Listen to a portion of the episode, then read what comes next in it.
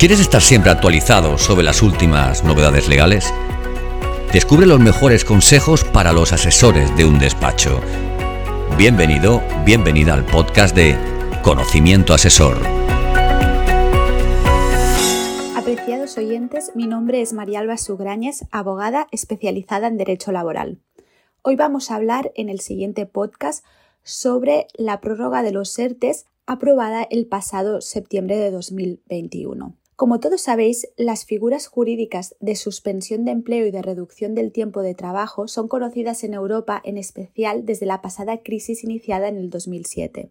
En España, los expedientes de regulación temporal de empleo en adelante, los ERTES, son instrumentos que existían pero que hasta abril del 2020, por la pandemia del COVID-19, no han tenido protagonismo. Desde entonces, estas herramientas han logrado sostener el empleo y contener el incremento del paro. En este contexto, el pasado 29 de septiembre de 2021 se publicó el Real Decreto Ley 18-2021 de 28 de septiembre de medidas urgentes para la protección del empleo, la recuperación económica y la mejora del mercado de trabajo que mantiene durante el mes de octubre las condiciones vigentes hasta entonces y se permite a las empresas prorrogar sus ERTES a partir del 1 de noviembre de 2021. Las nuevas medidas de los ERTES se prorrogan un mes para dar más tiempo a las empresas, a trabajadores y a las propias administraciones adaptarse al nuevo marco de los ERTES formativos que se regula en el nuevo Real Decreto Ley 18-2021. Es decir, los ERTES que venían siendo de aplicación hasta fecha de hoy se prorrogan hasta finales de octubre de 2021 para iniciarse los nuevos ERTES prorrogados a partir del 1 de noviembre de 2021. Dicha prórroga se subordina en el caso de los expedientes en vigor a fecha 30 de septiembre de 2021 a la presentación de una solicitud ante la autoridad laboral hasta el 15 de octubre de 2021. Esta solicitud debe ir acompañada de una relación de las horas o días de trabajo suspendidos o reducidos durante los meses de julio, agosto y septiembre de 2021 de cada una de las personas trabajadoras y del informe de la representación legal de las personas trabajadoras en el caso de los expedientes por causas económicas, técnicas, organizativas y productivas. Asimismo, el acceso a las medidas extraordinarias en materia de cotización y el reconocimiento de la prestación por desempleo exige la presentación por parte de las empresas cuya prórroga sea autorizada de una relación de las personas trabajadoras que estuvieran incluidas a fecha de 30 de septiembre de 2021 en el ámbito de aplicación del ERTE y que vaya a permanecer incluida en dicho expediente durante la prórroga. Por otra parte, se recoge la posibilidad de presentar nuevos expedientes de regulación temporal de empleo por impedimento o limitación a la actividad normalizada para los cuales se prevén asimismo medidas extraordinarias en materia de cotización y protección de desempleo. Las empresas o empresas que necesite transitar del ERTE de impedimento o limitación o viceversa no tendrá que solicitar un nuevo expediente ante la autoridad laboral es decir, simplemente haciendo la pura comunicación se podrá transitar sin ningún problema.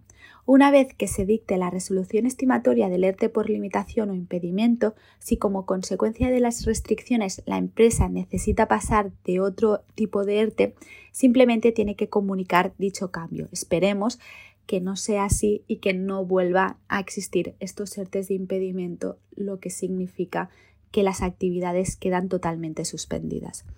La autoridad laboral siempre será la encargada de comunicar la nueva situación de la empresa a Inspección y a la Tesorería General de la Seguridad Social para su control. Además, ante la Tesorería General de la Seguridad Social se deberá presentar la declaración responsable de ERTE de impedimento o limitación según corresponda a ese periodo.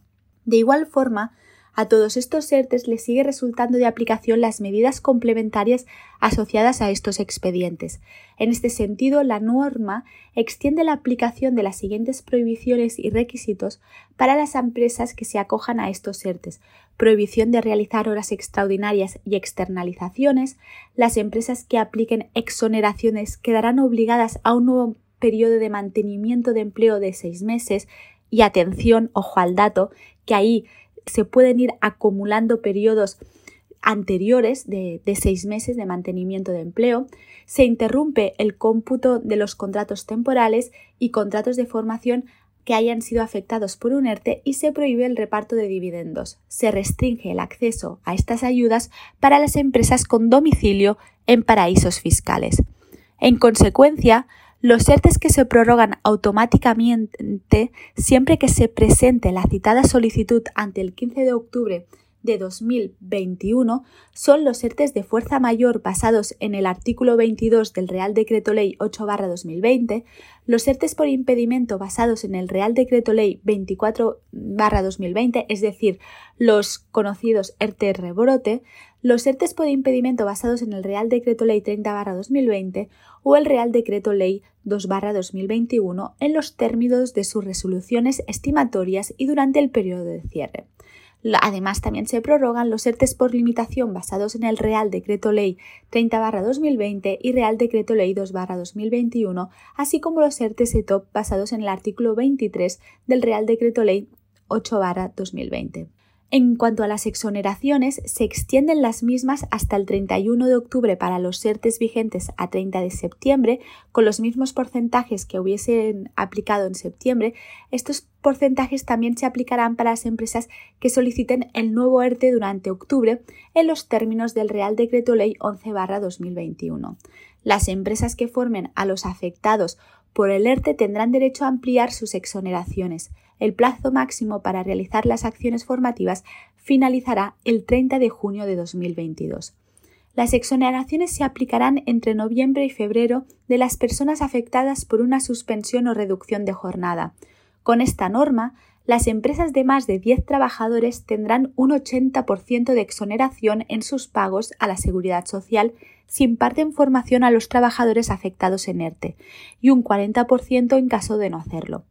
Para las empresas de hasta 10 empleados, la exención será del 80% si imparten acciones formativas y del 50% si no lo hacen. Las empresas con ERTES de cadena valor también podrán beneficiarse de estos porcentajes de exoneración a partir de noviembre. Por otro lado, los ERTES de impedimento tendrán una exoneración del 100% de la aportación empresarial entre noviembre y el 28 de febrero de 2021. Esperemos que no tengamos más ERTES de impedimento y en todo caso habrá que comunicar una declaración responsable ante la Tesorería General de la Seguridad Social como se ha venido haciendo durante estos meses. No obstante, cumple advertir que pese que los ERTES se extienden hasta el 28 de noviembre, la vicepresidenta segunda del Gobierno y ministra de Trabajo, la señora Yolanda Díaz, ha precisado que las empresas de hoy se sujeten a este Real Decreto de prórroga tendrán que acogerse al nuevo mecanismo estructural de flexibilidad interna que se está negociando en el marco de la reforma laboral una vez que esté entre en vigor, lo que previsiblemente sucederá antes del 28 de febrero de 2022. En el caso de optar por acciones formativas, las empresas tendrán que dedicar 30 horas de formación si tienen entre 10 y 49 trabajadores y 40 horas si cuentan con plantillas superiores. Estas actividades formativas, que deberán realizarse antes del 30 de junio de 2022, se vinculan con un aumento del crédito que se utiliza para financiar la formación programada recogida en la Ley del Sistema de Formación Profesional para el Empleo. Este crédito se obtiene a partir de las aportaciones de empresas y trabajadores a la seguridad social con el objetivo de que inviertan en la formación profesional de sus empleados. Durante el mes de octubre, las empresas que quieran continuar aplicando el ERTE tendrán que cursar una nueva solicitud para continuar prorrogando el ERTE a partir del 1 de noviembre de 2021, como hemos estado viendo. Si no reciben respuesta de la autoridad laboral en el plazo de 10 días, el silencio administrativo se aplicará con carácter positivo, es decir, el ERTE será aprobado. La norma extiende el llamado contador a cero hasta el 31 de diciembre de 2022, de forma que el tiempo consumido de desempleo por el trabajador que esté en ERTE desde septiembre de 2020 no computará cuando se produzca un despido por cualquier causa después del 1 de enero de 2023. Recordad que el Real Decreto Ley 30-2020 obligaba a los trabajadores o ponía una situación a, a los trabajadores un poco problemática ya que empezaba a consumir el desempleo. También se establece en la norma una prestación extraordinaria por desempleo para las personas con contratos fijos discontinuos dirigidas especialmente al sector turístico y concentrados singularmente en Baleares. Se garantiza el contador acedo para este colectivo que antes no estaba garantizado y se mantiene un en el 70% de la base reguladora el importe de la prestación a recibir por los trabajadores en ERTE durante toda la vigencia de la prórroga. También como un más a más, conviene advertir que el Gobierno ha eh, regulado unas condiciones específicas de ERTES para los afectados de la erupción del volcán Cumbre Vieja en la isla de La Palma y además también en el conjunto de las islas de Canarias. Estos ERTES se sujetan al plazo máximo de 28 de febrero, pero dejando la puerta abierta a prorrogar estas medidas más allá de estas fechas.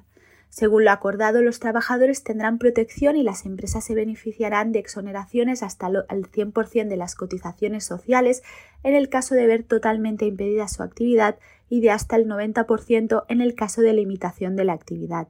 Al mismo tiempo, el Gobierno ha acordado con las organizaciones de autónomos una prestación extraordinaria de cuatro meses de duración para los autónomos de La Palma afectados por la erupción del volcán.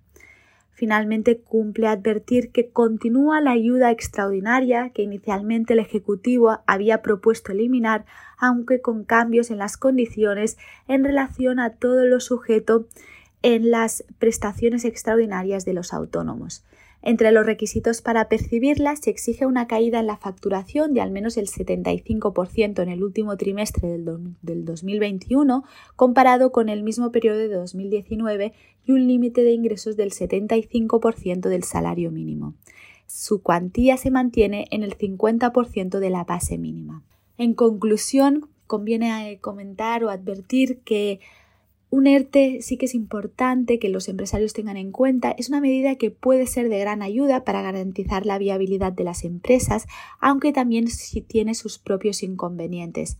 Aprovecharse de esta medida cuando sea estrictamente necesario beneficiará tanto a trabajadores y empresarios, pero aspectos como la forma en la que una reducción de plantilla afecta a la productividad o y esto sí que es importante, los compromisos que se adquieren al solicitarlo, el compromiso, por ejemplo, de empleo de seis meses en el caso de aplicarse las exoneraciones, no se pueden perder de vista para evitar consecuencias inesperadas y que luego en un futuro acabe condenando a la empresa. Al estar regulados y ser una medida que pretende flexibilizar la estructura laboral de las organizaciones a la vez de intentar preservar el puesto de trabajo de los empleados, los ERTES en conclusión, lo que implican es una serie de derechos y obligaciones para los empresarios que deben de estar bien analizados. Finalmente, muchísimas gracias por vuestra atención. Gracias por escuchar este nuevo episodio del podcast de Conocimiento Asesor. Si te ha gustado este contenido, escríbenos una reseña en Apple. Queremos saber tu opinión. Valora el capítulo, compártelo, súmate a nuestro podcast, haciendo que otros profesionales como tú lo conozcan. Y sobre todo, no olvides seguirnos en tu plataforma de podcast habitual para ser el primero o la primera en enterarte de los nuevos episodios de Conocimiento Asesor.